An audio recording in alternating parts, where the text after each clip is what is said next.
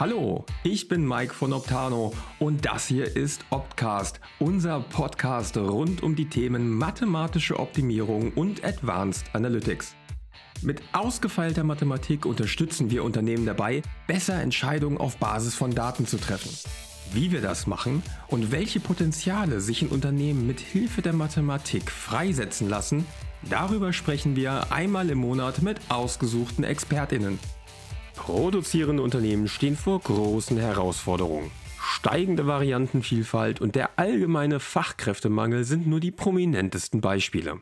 Die digitale Fabrik soll eine Antwort auf diese Herausforderungen liefern. Doch der Weg scheint weit. Oder vielleicht ist er das gar nicht? welche Schritte auf dem Weg zur digitalen Produktion nötig sind und welche Möglichkeiten sich durch die Umstellung der Produktion und den Einsatz mathematischer Optimierung ergeben, darüber möchten wir heute mit unseren Gästen sprechen. Bei mir sind Lutz Steinleger von Morix Industry und mein geschätzter Optano-Kollege Sven Flake. Lutz leitet die Firma Morix Industry, ein Corporate Startup von Phoenix Contact. Morix beschäftigt sich mit der Digitalisierung von Produktionsprozessen und hat eine offene Softwareplattform geschaffen, mit der sich Fertigungsprozesse aktiv steuern lassen. Mit Begeisterung und Hingabe treibt er die digitale Transformation voran und kann auf einen großen Erfahrungsschatz in der Realisation von digitalen Produkten, Diensten und Geschäftsmodellen zurückgreifen und wir freuen uns, dass er uns heute daran teilhaben lässt. Sven ist ein gern gesehener Gast hier bei Optcast. Als Leiter unseres Solutions-Bereichs ist er in viele interessante Projekte eingebunden und verfügt über große Erfahrung in der Gestaltung, Planung und Umsetzung von Optimierungsprojekten. In seinem Team wird zurzeit ein MVP mit Morix entwickelt, welches mathematische Optimierungsverfahren einsetzt, um die Morix-Plattform noch leistungsfähiger zu machen. Für höhere OEI und einen höheren Durchsatz. Und wir sind gespannt, was er heute zu berichten hat. Und jetzt viel Spaß mit der heutigen Episode. Guten Morgen Lutz, guten Morgen Sven. Schön, dass ihr heute bei uns seid. Willkommen bei Optcast. Guten Morgen Mike. Hi. Guten Morgen. Wir wollen heute zusammen über die digitale Fabrik sprechen. Was macht die digitale Fabrik denn tatsächlich notwendig oder anders formuliert, welche Faktoren haben die Produktion oder die Art, wie wir produzieren, in den letzten Jahren so verändert, dass wir uns auch verändern müssen in der Art, wie wir produzieren? Ja, also wir haben natürlich jetzt mit Morrison ganz schön viele Einblicke in den letzten Jahren in unterschiedlichste produzierende Unternehmen äh, bekommen. Und das, was so alle eint, klar gibt es mal einzelne äh, Unternehmen, die dann nochmal andere Herausforderungen haben, aber was alle eint, ist einerseits, dass die Nachfrageseite sicherlich die letzten fünf Jahre ähm, die Produktion deutlich verändert hat. Nachfrageseite meine ich, sowas wie eine steigende Variantenvielfalt. Unternehmen müssen einfach ähm, ihre Produkte in einer steigenden Anzahl unterschiedlichster Varianten herstellen. Ähm, und das hat sicherlich ist ein Treiber dafür, dass sich sehr viel in den letzten fünf Jahren dort verändert hat. Aber auch das Thema ähm, Mitarbeiter, Fachkräfte, Fachkräfte fehlen. Ähm, und äh, das ist natürlich etwas, was, äh, wofür Lösungen gefunden werden müssen wenn man jetzt weiterdenkt, äh, bald werden, ziemlich bald werden die Generation der Babyboomer alle so in Rente gehen, nach und nach. Was passiert dann? Äh, wie gehen wir dann mit den fehlenden Fachkräften um? Das ist sicherlich eine Transformation, die jetzt schon, weil die letzten fünf Jahre schon eingesetzt hat und die uns in der Zukunft äh, auch sicherlich noch weiter beschäftigen wird. Aber auch Themen wie gesetzliche Rahmenbedingungen, die sich geändert haben oder die sich ändern werden, auf die hingearbeitet wird. Es gibt zum Beispiel das ganze Thema der Nachhaltigkeit, dieses CSRD, Thema, wo über Scope 1 bis 3 ähm, ab nächstem Jahr dann auch Unternehmen ähm, reporten müssen, ähm, gesetzlich vorgeschrieben. Das heißt, auch der gesetzliche Rahmen um die produzierenden Unternehmen herum ändert sich. Ja, aber natürlich auch, letzter Punkt, der mir dann noch zu einfällt, äh, wir haben es alle während Covid erlebt, äh, dass auf einmal Lieferketten zusammengebrochen sind. Ähm, und wie gehe ich damit eigentlich zukünftig um? Also wie stelle ich beispielsweise sicher, dass ich zukünftig vielleicht nicht ähm, so ohne Alternative darauf angewiesen sind, dass seltene Erden aus bestimmten äh, Ländern termingerecht geliefert werden, äh, damit ich meine Elektronikprodukte herstellen kann. Und das zum Beispiel ein, eine Antwort darauf ist die Kreislaufwirtschaft. Und das hat sicherlich, darauf äh, bereiten sich Unternehmen auch vor und haben sich vorbereitet. Und das war auch ein großer Faktor, der die Produktion verändert hat.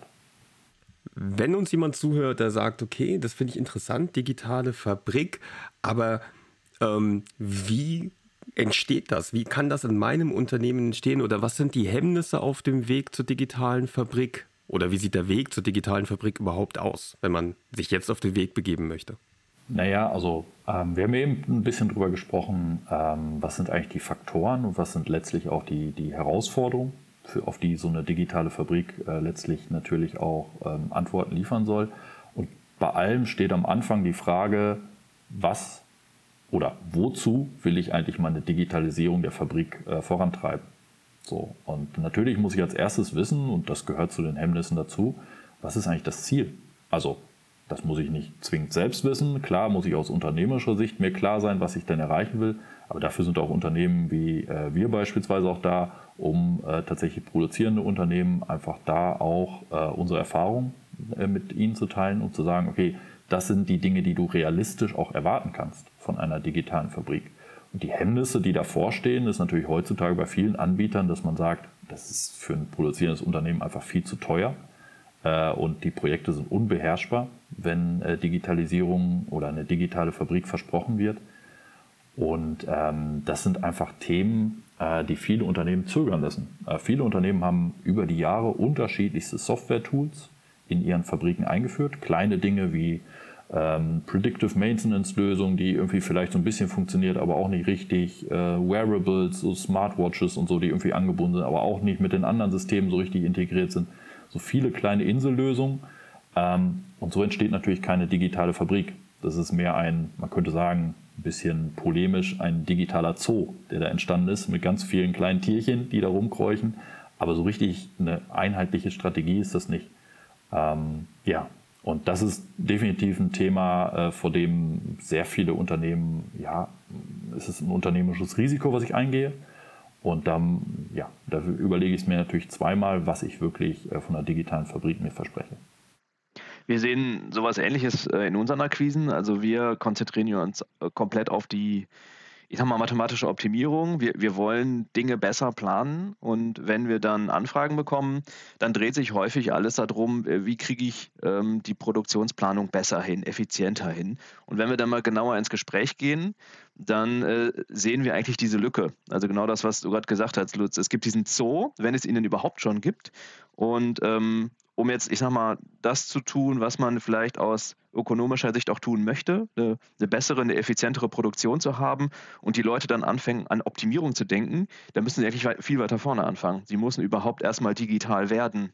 Und aus unserer Sicht, aus Optano-Sicht, ist das immer eine Voraussetzung dafür, um danach eine bessere Produktion zu machen im, ich sag mal, KPI getrieben, ja, im Effizienzsinne, aber überhaupt erstmal die Digitalisierung hinzubekommen und das überhaupt alles zur Verfügung zu stellen und diesen Zoo zu vereinheitlichen, das ist etwas, wo wir dann häufig ähm, im Kundengespräch merken, da sind wir noch gar nicht. Da muss man eigentlich immer sagen, lass uns in drei Jahren nochmal reden oder so. Das heißt, ich glaube, dieser Schritt wird von vielen auch unterschätzt.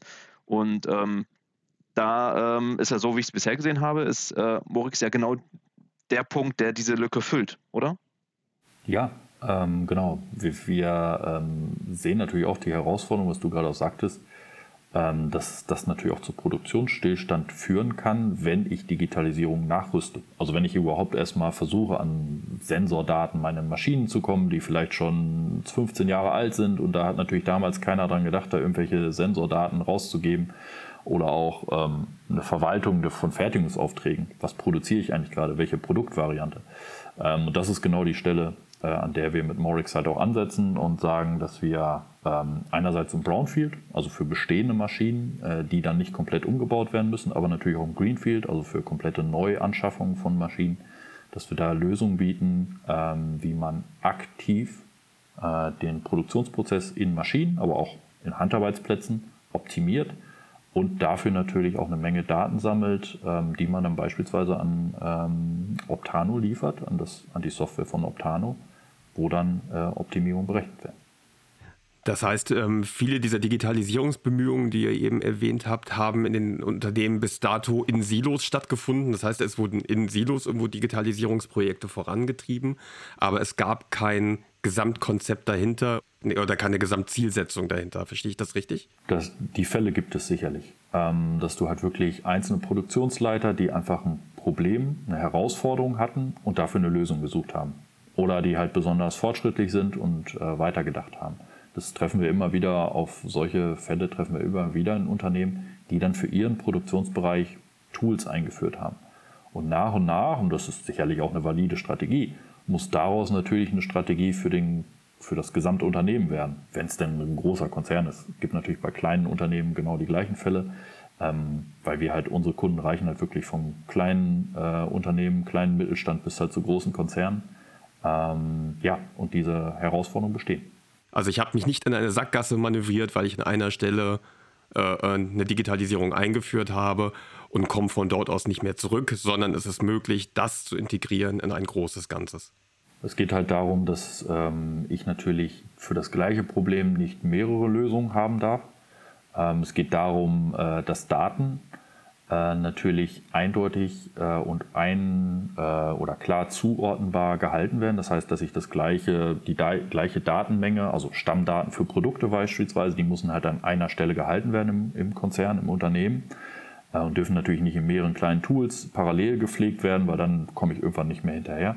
Das heißt, da geht es erstmal um Standardisierung oder mathematisch gesagt um Normalisierung oder was Datenbanken angeht natürlich auch, dass ich halt wirklich ein System habe in meinem Konzern, in meinem Unternehmen, was genau eine Aufgabe hat und genau da werden bestimmte Daten gehalten. Und das nächste System, auch Stichwort äh, Microservice-Architektur, äh, das nächste System hat eine andere Aufgabe und hält andere Daten. So, ähm, und diese Daten dann auch zusammenzubringen, das äh, sind sicherlich Herausforderungen. Und äh, was es auf jeden Fall gilt zu vermeiden, ist Doppelung. Doppelung von Systemen, unterschiedliche Systeme, die genau die gleiche Aufgabe haben. Das läuft komplett aus dem Ruder, genauso wie Doppelung von Daten. Ich halte einerseits die Daten an der einen Stelle und pflege sie dort und ich pflege sie auch noch an einer anderen Stelle. Das wird kein, also das ist einfach eine Prozessoptimierung, die vorher stattfinden muss. Das hat tatsächlich weniger mit den Digitalisierungstools an sich zu tun, sondern eigentlich eher mit den Prozessen in einem Konzern oder in einem äh, mittelständischen Unternehmen. Gibt es denn auch sowas wie kulturelle Hemmnisse in Unternehmen, dass man sagt, so digitale Fabrik, das ist irgendwie unheimlich, das schürt vielleicht auch Ängste, vielleicht auch Ängste um den Arbeitsplatz oder anders formuliert, äh, ist die digitale Fabrik, wird die eher Arbeitsplätze schaffen oder wird sie vielleicht Arbeitsplätze kosten? Aus meiner Sicht, das, das was wir erleben, es ist eine Transformation, es ist eine Veränderung vor der wir stehen und vor der wir schon äh, länger stehen. Das heißt, äh, wir haben einfach den Produktionsstandort in Europa ähm, mit all seinen demografischen Herausforderungen. Ich hatte es eben schon erwähnt am Anfang, äh, Fachkräfte fehlen. Wir werden, ähm, ja, statistisch gesehen werden es einfach auch nicht wirklich mehr Fachkräfte in den nächsten Jahren werden, sondern ganz im Gegenteil. Wir haben natürlich eine andere Lohngestaltung als in vielen anderen Produktionsländern. Ähm, und das, was wir aber auch sehen, ist, wir haben viele, viele hochmotivierte junge Menschen, äh, die auch nach Aufgaben suchen, ähm, auch beispielsweise für die die Produktion interessant werden kann, aber halt nur, wenn ich die Produktion natürlich auch modern gestalte. Also wenn ich jetzt äh, da wirklich als junger Mensch nur mit äh, ölverschmierten Lappen zu tun habe in der Produktion, mal überspitzt gesagt hat, oder äh, überspitzt gesagt, oder ob ich halt mit ähm, mobilen Devices äh, wie in meinem Privatleben auch agieren kann, um meine Arbeit zu erledigen, habe ich natürlich eine viel höhere Motivation. Auf einmal wird die Produktion auch viel interessanter. Äh, das heißt, ähm, aus meiner Sicht ganz klar, schafft die digitale Fabrik Arbeitsplätze, wird sie schaffen und vor allen Dingen macht sie uns bereit dafür, im globalen Wettbewerb halt auch wirklich wettbewerbsfähig zu sein. Äh, in der Produktion in unseren eher Hochlohnländern äh, mit einer äh, kritischen Demografie, die halt äh, vor uns liegt, auf die wir Antworten finden müssen. Vielleicht kannst du einmal erzählen, Lutz, was Morix denn tatsächlich genau macht und wo Morix ansetzt auf dem Weg zur digitalen Fabrik. Also Morix äh, kann man sich vorstellen äh, in einem produzierenden Unternehmen im Einsatz. Und zwar verbindet es die IT-Prozesse, also sowas wie ich erfasse einen Kundenauftrag, daraus leite ich einen Fertigungsauftrag ab, und jetzt muss dieser Fertigungsauftrag irgendwie zu den Maschinen oder zu den Handarbeitsplätzen, die ich in meiner Werkstatt stehen habe. Das heißt, althergebrachte Lösung ist, ich drucke Papier aus, da steht alles drauf, ich gebe Verfahrensanweisungen auch auf Papier, irgendwelche, äh, Bohr, äh, irgendwelche äh, Hefter, die ich dann an, an die Arbeitsplätze hänge. Das ist natürlich ähm, sehr, sehr gut. Funktionierte das über Jahre, wenn ich halt eine sehr streng äh, limitierte Anzahl an Produkten oder eine sehr äh, begrenzte Anzahl an Produkten halt nur herstelle. Sobald ich aber Variantenvielfalt habe und sobald ich auch meinem Kunden maximalen Nutzen äh, liefern will, nämlich in Time das richtige Produkt zu liefern, also Termintreue ähm, herzustellen, da muss ich halt eine digitale Kette haben zwischen IT und OT. Dann funktioniert es halt nicht mehr, wenn Menschen die ganze Zeit Daten von einem System ins andere rüber kopieren von Hand. Ähm, und das ist genau das, was Morix macht, nämlich digitale Durchgängigkeit zwischen IT und OT herzustellen. Und zwar alles mit dem Ziel, die Effizienz der Produktion der wertschöpfenden Prozesse in einem Unternehmen zu maximieren. Deswegen sprechen wir von Morix tatsächlich als ja, MOM, Abkürzung für Manufacturing Operations Management, großer Begriff, steht dafür, dass es tatsächlich die Vorteile von MES-Systemen und modularer Maschinenautomatisierung vereint. Das heißt, das, was man landläufig halt so, ja, ich brauche ein MES, aber irgendwie müssen meine Maschinen auch automatisiert werden, sind halt schon mal zwei Lösungen. Danach hört es sich an und Morix macht daraus eine Lösung. Das heißt, ich bekomme das alles aus einer Hand und damit habe ich natürlich schon äh, immanent mit so einem Morix-System, was ein offenes System ist, halt eine äh, Lösung, die genau sich gegen diesen Trend zu Digitalisierungszoos in den Fabriken halt stellt, dem es halt sagt, okay, wir vereinheitlichen ähm, diesen Ansatz mit unserem Morix. Und ja, das, was, was uns, glaube ich, mit Morix halt auch wirklich unterscheidet von anderen Lösungen und was natürlich auch interessant ist, wenn man Optimierung dann auch wirklich anwenden will, ist, dass Morix aktiv in Produktionsprozesse eingreift. Also wirklich aktiv Menschen sagt, was sie als nächstes zu tun haben. Und im Hintergrund, wenn ich natürlich eine optimierte Reihenfolge von Prozessen habe, äh, durch beispielsweise das Optano-Modul von Fertigungsaufträgen, dann kann ich sowohl Maschinen in Maschinen optimiert eingreifen mit Morix, ich kann Menschen optimiert in eine bestimmte Reihenfolge Arbeitsschritte ausführen lassen. Ähm, und alles mit dem Ziel tatsächlich die ähm, einem der Ziele, die OEE zu maximieren. Aber auch, ich hatte am Anfang gesagt, ähm, das ganze Thema Carbon Footprint Reporting, was ansteht, dabei natürlich auch Daten zu sammeln, um halt wirklich Nachhaltigkeit zu unterstützen und Daten überhaupt erstmal zu haben, wie viel Emissionen denn pro Stück überhaupt angefallen sind. Und das ist das in kurz, was wir machen. Morix als MOM für kleine mittelständische Unternehmen als auch große Konzerne. Jetzt ist die Idee ja nicht äh, äh, auf einem weißen Blatt Papier entstanden, sondern tatsächlich aus einer Produktion heraus. Äh, vielleicht kannst du einmal erzählen, wie ist denn die Idee, Idee zu Morix entstanden? Die Idee äh, ist tatsächlich bei Phoenix Contact ähm, aus den konkreten Herausforderungen, vor, der wir selbst, vor denen wir selbst standen, 2009 entstanden, äh, die Lösung oder die Idee erstmal. Ähm, das heißt, ja, vor der Herausforderung standen wir damals, was ich gerade geschildert hatte. Wie verbinde ich eigentlich die IT und die OT-Landschaft? Wie möchte ich das eigentlich zukünftig machen? Es gab schon ein MES-System äh, bei Phoenix Contact damals. Es gibt es heute auch noch teilweise in den Fertigungsstandorten. Es gab Automatisierungssysteme. Aber es gab halt immer diesen digitalen, diese digitale Lücke zwischen diesen Systemen, die halt Menschen durch ähm, manuelle Aktionen, die halt nicht wertschöpfend sind, damit einfach Zeit kosten, aber halt mir kein Geld bringen äh, als Unternehmen, ähm, gefüllt haben. Und äh, das war tatsächlich der Treiber damals. Ähm, wir hatten eine konkrete Produktionsanlage, äh, die an der Hand derer wir das das erste Mal entwickelt haben, haben das ausgerollt. 2010 lief diese Produktionsanlage dann ähm, und wir haben einfach Erfahrung gesammelt. Und in den letzten 13 Jahren hat sich diese Idee dann immer weiter äh, entwickelt mit all den klugen Köpfen, die wir hier und die wir auch bei externen Partnern haben, die uns ähm, ja, bei der Entwicklung geholfen haben, die einen Input gegeben haben. Produktionsbereiche, die sehr, sehr stark involviert sind, jeweils ihre aktuellen Herausforderungen, ähm, eben geschildert halt natürlich auch.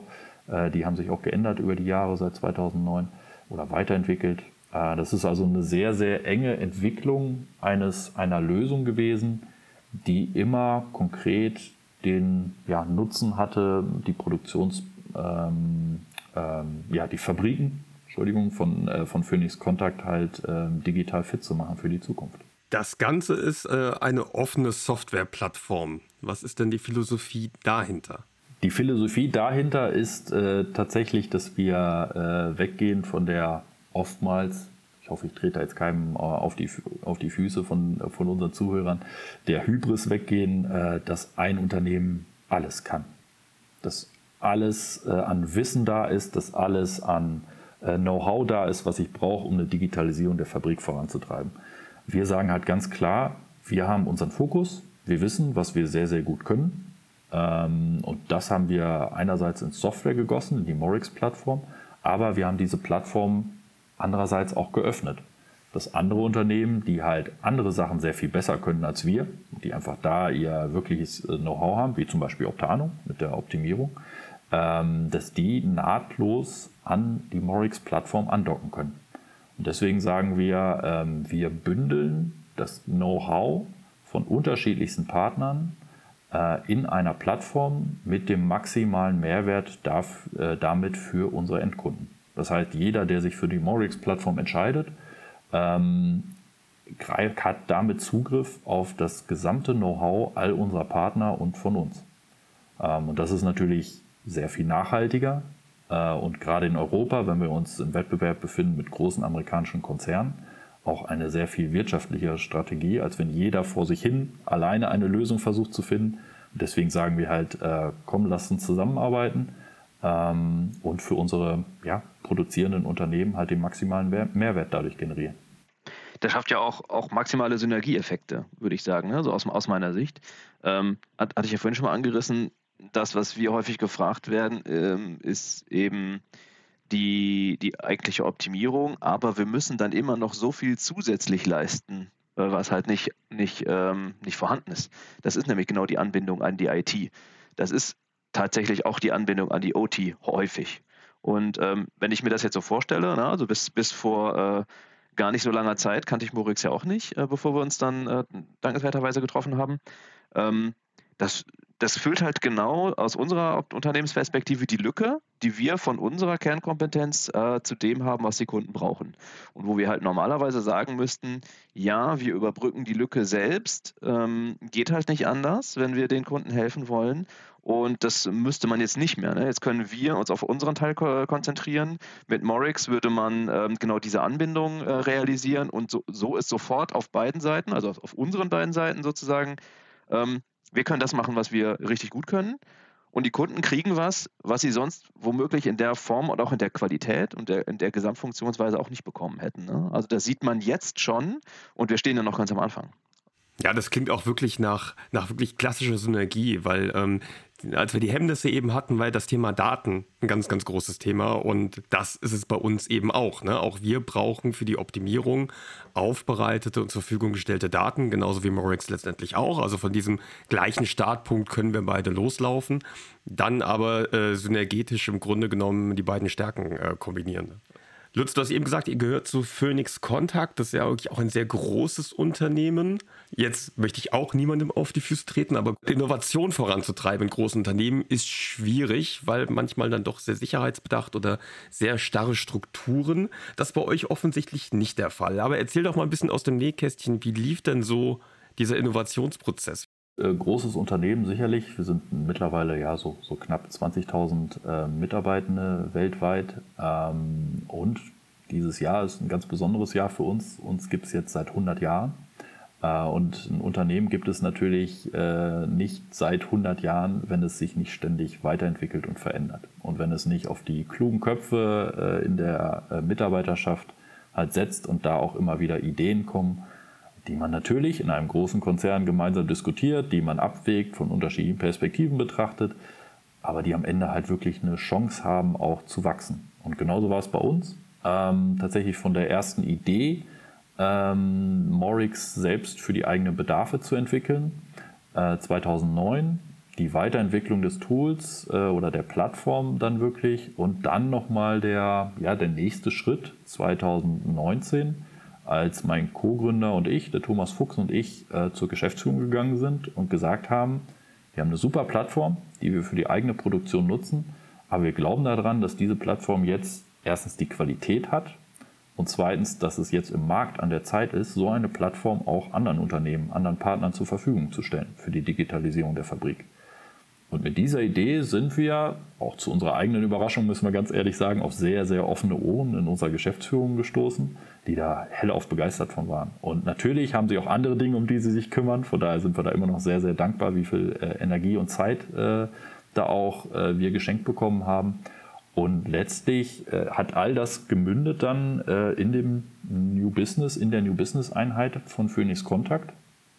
Oder ist gemündet, äh, indem wir dann, in der wir dann ein Corporate Startup gegründet haben. Das heißt, von unserer Idee, wir treten bei der Geschäftsführung auf und präsentieren, haben ein Businessmodell dazu und so weiter, was halt dazugehört, ein Startup zu gründen, mündete das alles dann letztlich in einem Corporate Startup bei Phoenix Contact. Klar, wir sind, äh, gehören zum Konzern weiterhin, aber die Strukturen sind halt so, wie man das aus den klassischen Startup-Filmen und wo auch immer man Startups mal gehört hat, äh, her kennt. All die Herausforderungen, wir müssen uns finanzieren innerhalb des Konzerns, gehören auch dazu, äh, müssen mit Ergebnissen natürlich überzeugen, aber ja, es ist einfach für uns immer noch tatsächlich so eine super Reise, auf die wir uns begeben haben ein Produkt, was total ausgereift ist, äh, was auch weiterhin bei Phoenix Contact und auch in der Zukunft genutzt wird, die Morix-Plattform, die auch externen äh, Kunden und Partnern zur Verfügung zu stellen. Und ähm, ja, das ist halt, ich kann nicht über so viele Konzerne berichten. Ich habe in ein paar Konzernen gearbeitet, äh, bei denen sowas möglich ist. Bei Phoenix Contact ist es möglich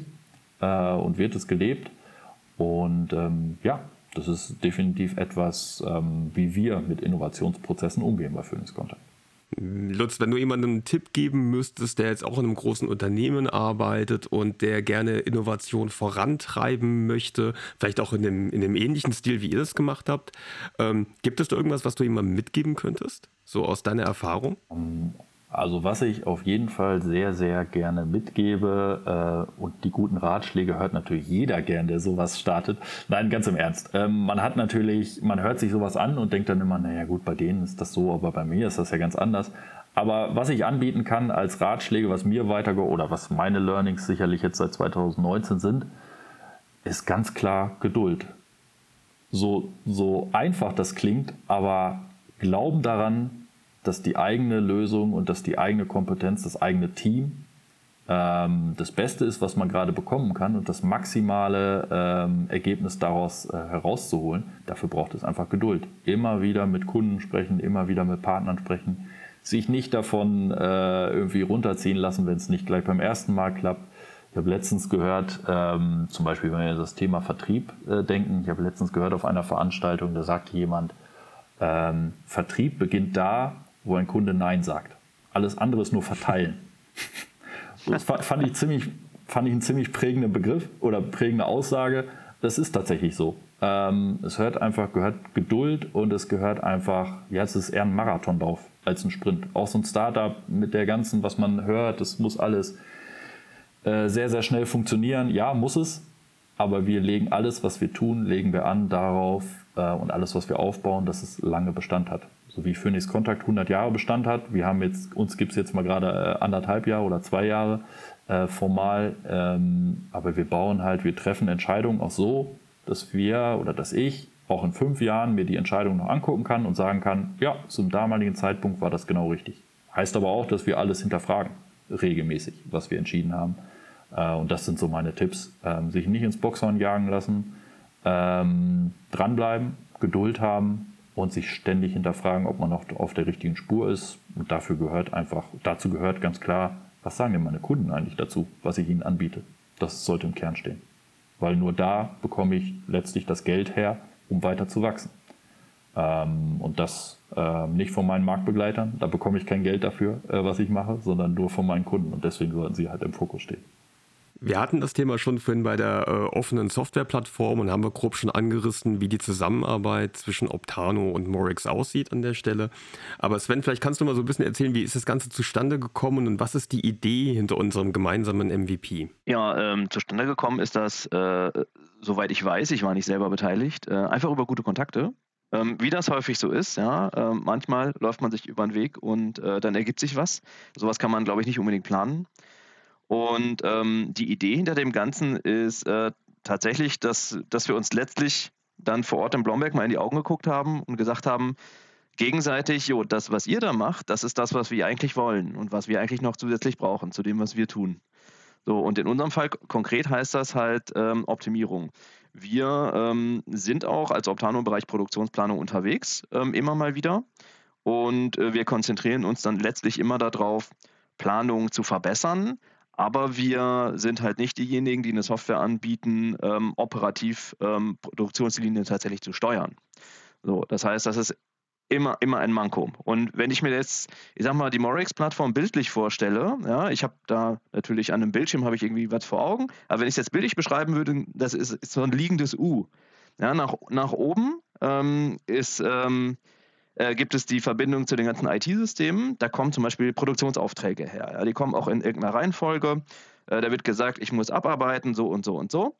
Und unten im U werden die, ähm, werden die Produktionsaufträge eingesteuert. Ja, da wird dann meinetwegen Punktschweißen gemacht oder was auch immer. Und Morex verbindet die beiden. Und von der Seite kann ich jetzt Module reinschieben, ähm, die nochmal extra Aufgaben erledigen. Und ähm, das Optano-Modul, ja, der Optano-Booster, wie man ihn auch immer nennen möchte, ist genau sowas. Das heißt, das nimmt letztlich die Produktionsaufträge, wie sie angeliefert werden, und dann, ja, wir sagen immer, die mathematische Blackbox äh, kommt ins Spiel, ja, aber dann setzen wir halt unsere Verfahren ein und sagen, okay, man kann diese Reihenfolge eigentlich auch besser machen, denn wir wissen doch so viel, die Daten sind doch alle da.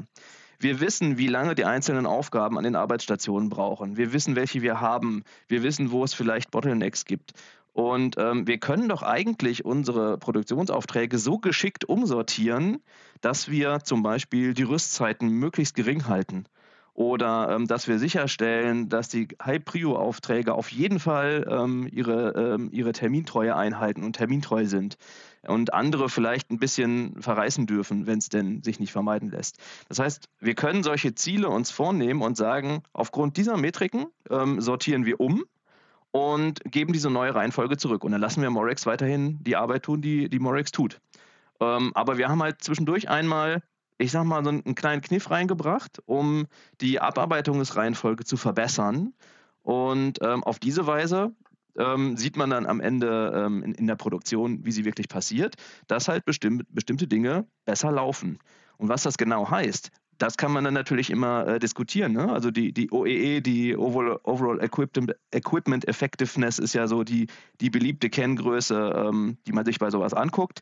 Ähm, es ist eine von vielen äh, und ähm, es wird sich herausstellen, nach wem, nach was gefragt wird, womöglich danach. Und sowas kann man dann entsprechend nutzen, um zu sagen, ja, wenn das gut ist, dann ist die neue Reihenfolge besser als die alte Reihenfolge und dann können wir weiter produzieren und zwar besser als vorher. Und das ist so, ich sag mal, der Punkt, wie, wie wir zusammenarbeiten, aus jetzt mal grob aus technischer Sicht. Ja, und wie Sven das schon gesagt hat, gehört natürlich dazu äh, tatsächlich ein System, was dann überhaupt die Aufträge in einer bestimmten Reihenfolge ausführen kann. Ja. Das heißt, und was das Ganze so Aufträge auch parallel ausführen kann, fertigen kann, fertigen lassen kann. Ob es nun Menschen anweist oder Maschinen äh, steuert, die die Aufträge dann ausführen.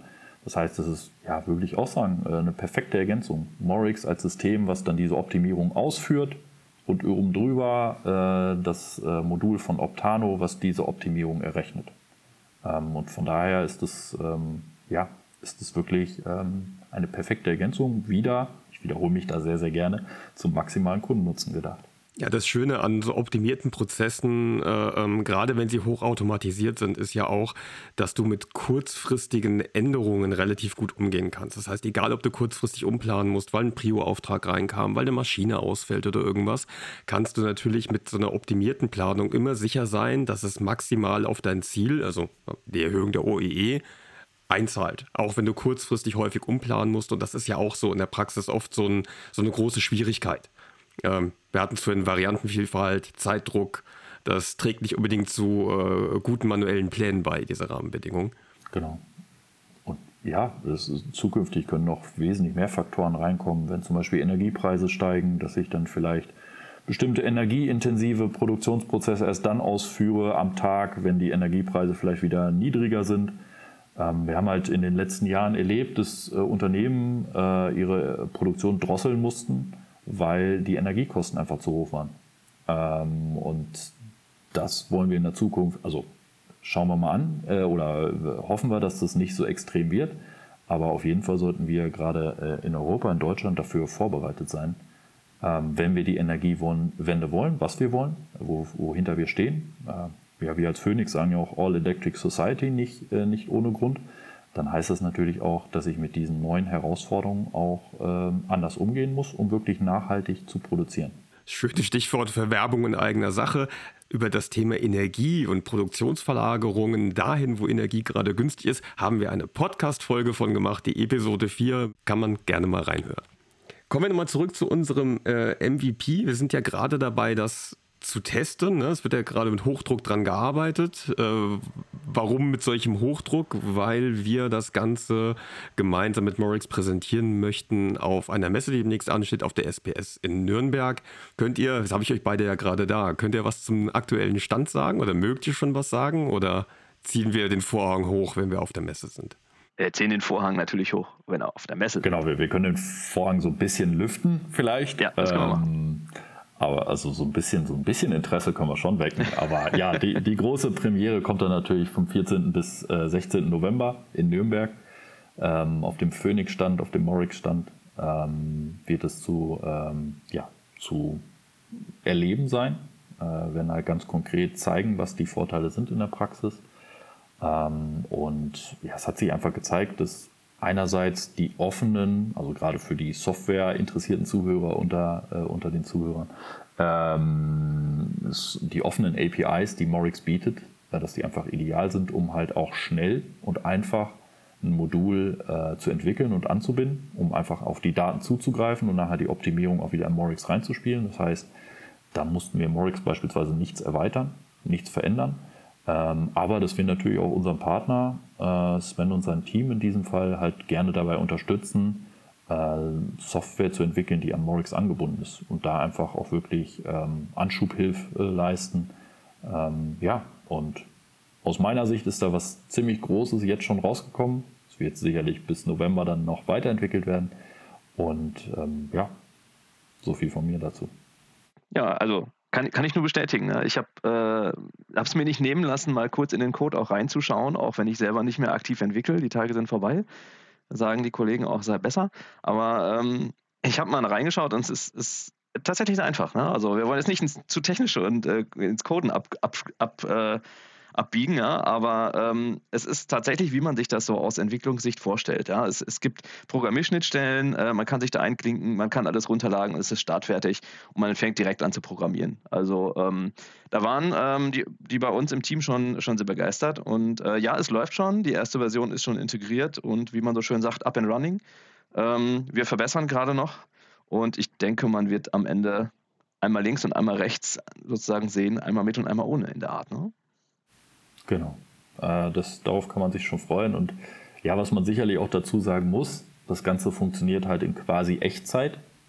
Äh, die Optimierung und die Daten, die wir liefern, also anders als zum Beispiel bei anderen Systemen, die man da vielleicht kennt, wo man erstmal produziert, Daten sammelt und danach wird optimiert, ist es bei uns halt in, äh, in unserer Kooperation in Echtzeit tatsächlich, was natürlich auch dann ja einfach sehr viel schneller Optimierung in die Praxis einfließen lässt und damit wesentlich weniger Verschwendung in meiner Produktion.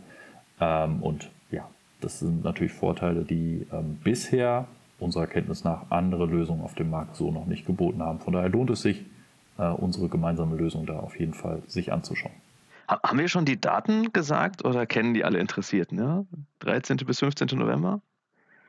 Jetzt haben wir sie gesagt auf dem Phoenix Kontakt Messestand und wir schreiben das Ganze natürlich in die Show Notes, gar keine Frage. Wir hatten ähm, das Thema tatsächlich auch schon einmal vorhin. Ich glaube, es war bei den Hemmnissen, wo Lutz gesagt hat, das ist äh, gleichermaßen für große und kleinere Unternehmen. Das hat mich so ein bisschen überrascht. Äh, ich glaube, weil so eine, so eine äh, gemeine so eine Perzeption ist, ähm, das ist ja gar nichts für mich, das ist ja nur für große Unternehmen, wenn ich selbst vielleicht nur ein mittelständisches Unternehmen bin. Deswegen vielleicht noch einmal ganz konkret, ähm, für welche Unternehmen würdet ihr die Morix-Plattform und auch mit dem Optano-Booster empfehlen? Für wen eignet sich das Ganze?